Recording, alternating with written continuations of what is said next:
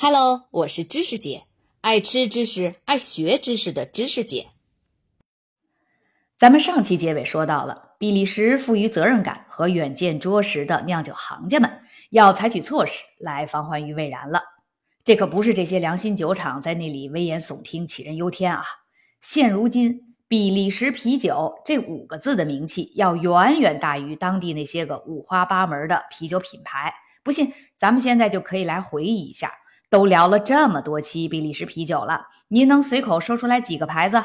咱不能光说中文名啊，还要记得原名怎么拼才行，否则你就可能闹出来分不清李逵李鬼的笑话。可是这些个品牌呢，要么是荷兰语的，要么是德语的，法语的都不多见。别说咱们中国人了，就是亚洲其他国家的啤酒客，还有什么美国人呐、拉丁美洲的啤酒客们，他谁能记得明白呀？对吧？作为一个只知比利时啤酒好喝而且高端精酿，如你我这般的普通消费者，如果哪天咱们打开一瓶儿，发现不仅不好喝，还变质了，您会怎么做？您是有可能选择只放弃掉这个牌子的啤酒，但是依然还会接纳其他牌子的比利时啤酒。可是呢，如果您过两天换了个牌子一喝，结果同样难以下咽。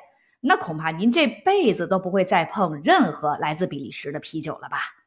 毕竟在当今这个物质极大丰富的社会，什么样的产品能没替代品啊？尤其是在食品饮料这类日常消费品领域，连可口可乐都还有个百事可乐呢。比利时啤酒它不好喝了，咱不能去喝德国啤酒吗？咱不能去喝美国的精酿啤酒吗？所谓。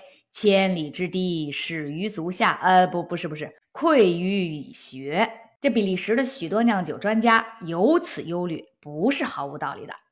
咱们上期说了，现如今比利时的啤酒以出口为主，许多中小型酒厂得以持续运营，正是依赖国际市场对比利时精酿啤酒的需求。所谓墙内开花，墙外香嘛。一旦哪一天，世界各国的广大啤酒客们开始认为比利时啤酒仅仅是徒有其名而已，那么新一轮的大规模淘汰重组又将再次上演。于是乎，有识之士们纷纷行动起来。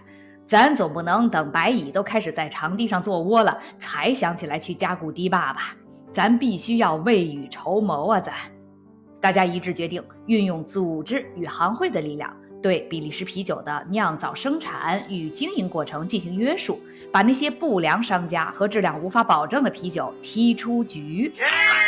咱们在前面三十一、三十二期节目聊过的那个 ITA 六角形的标志，还有长得像个小房子的那个 Certified Belgian Abbey Beer 标志，还有印象吧？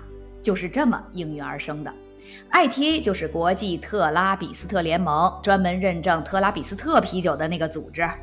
除了特拉比斯特以外的其他修道院酿的啤酒呢，就是由 The Union of Belgian Breweries 比利时酿酒业联盟，网上也有翻译成比利时啤酒工会的。注意啊，是公共的公，不是工人的工哈，就是由这个行业协会来进行认证。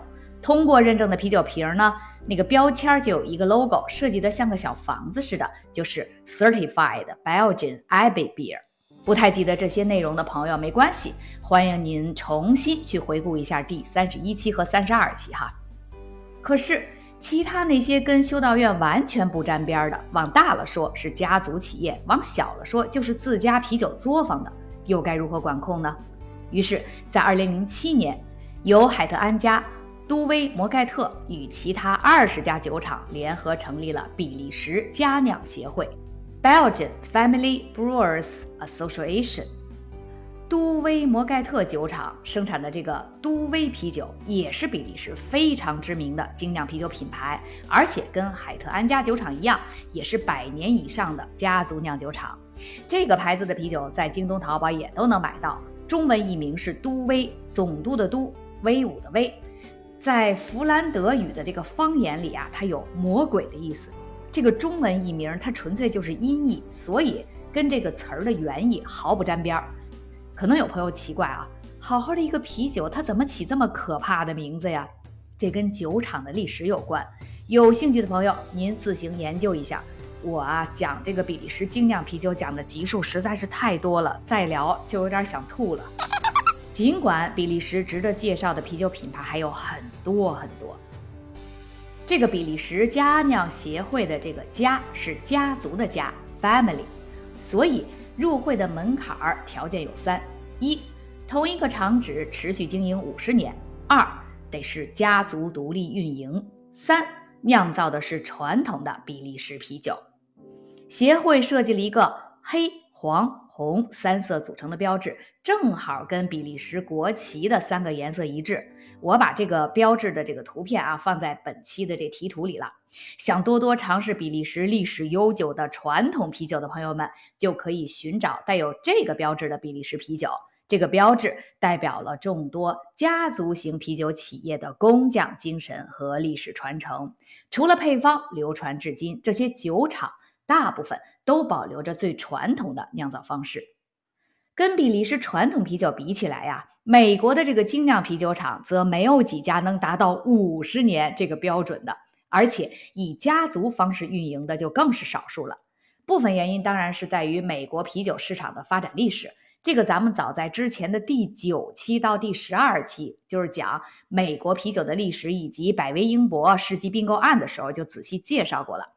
这个美国作为一个世界啤酒大国，在过去的一百多年间，一直以工业化、大规模生产的窖藏啤酒和各种淡啤为主。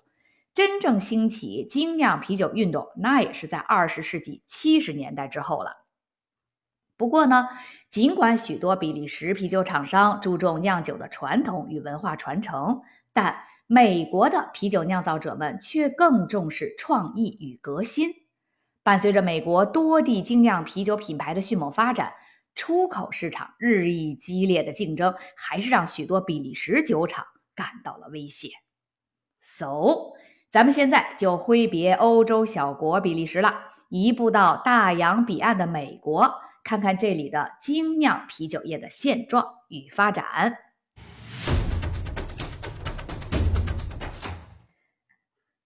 加利福尼亚如今已经成为美国最为文明的一个州，没有之一。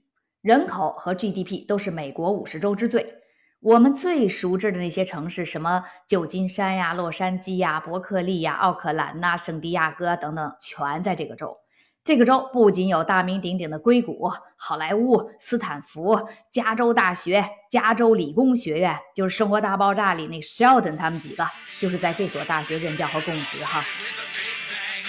还有众多的葡萄种植园，加州是全美最主要的葡萄酒产区。索诺马县和纳帕山谷 （Napa Valley） 肥沃的葡萄园，因颜色深红的。鲜粉黛葡萄酒闻名于世。嗯，哎哎哎，打住打住！我说知识姐，您这怎么串到葡萄酒上来了？咱不是要聊美国的精酿啤酒的吗？别急呀，我这就说到了。加州确实是世界几大葡萄酒产区之一，这里众多酒庄酿造的葡萄酒早已行销世界几十年。可是，当你驱车在风景如画的海滨公路，迂回穿梭于各大葡萄种植园之间时，却能发现广大游客们手中拿的却是一瓶瓶从附近城镇买来的五花八门的印度淡色艾尔啤酒，在那里开怀畅饮着。呃，等等等等，不是说加州的精酿啤酒吗？怎么又讲到印度去了呀，芝士姐？嗯嗯嗯，印度淡色艾尔啤酒，India Pale Ale。简称 IPA，这是一类啤酒的统称，但并不是印度出产的哦。咱们要聊的众多加州精酿啤酒品牌，主要酿造的就是 IPA 这一类的啤酒。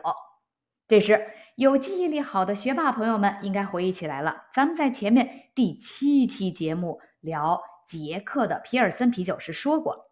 现在我们说的皮尔森已经是一类下发酵啤酒的统称了，但是在最开始，它就是源自位于捷克的皮尔森小镇酿造的啤酒，所以后来就把这一大类啤酒统称为皮尔森了，还记得吧？可是呢，这个 IPA 既然根本就不是在印度酿的，为啥要叫 India Pale Ale？印度淡色艾尔啊，它印度凭什么呀？咱们下期节目就来好好聊聊这个话题。呃，不过呢，我可以先给大家一个小提示：艾尔啤酒，我们都知道是一类上发酵啤酒的统称，而且起源于英国。那么，英国跟印度又有什么关系呢？如果您喜欢这个专辑，欢迎您帮忙订阅、转发、点赞。